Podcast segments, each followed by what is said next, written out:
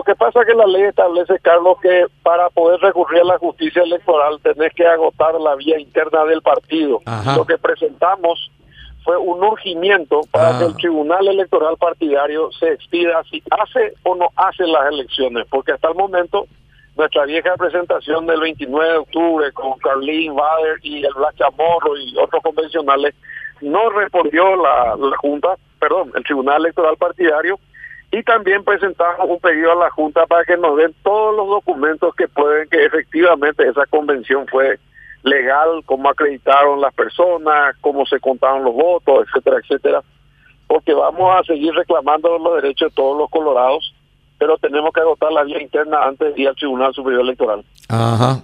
Bueno, pero esto van a, van, esto van a llegar ustedes hasta donde se pueda judicialmente hablando. Sí, señor, hasta el final. Después de esto pensamos ir al Tribunal Superior Electoral y si es necesario hasta la propia Corte Suprema de Justicia. Nosotros creemos que el derecho nos ampara y el derecho de escuchar al pueblo colorado también, ¿verdad? Y no, nos molesta que este, porque cuatro personas decidieron en cuatro entre cuatro paredes poner un punto al orden del día que viola el estatuto.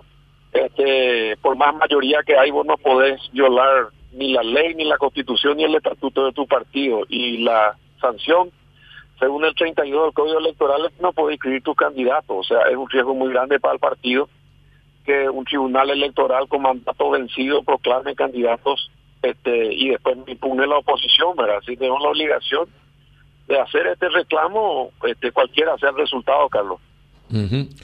Eh, y sí, eh, ahora es difícil el tema porque está nada más y nada menos que eh, el líder de uno de los movimientos que apoyó todas las mociones, nada más y nada menos que el presidente de la República.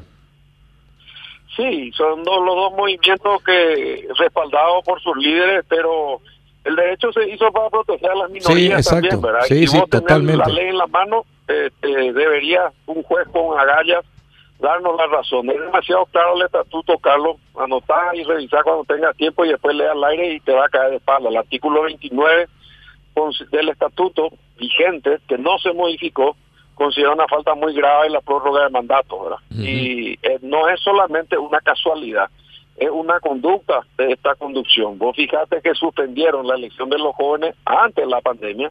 Estamos hablando de 500 mil jóvenes menos de 80 años que hace 18 años no se eligen.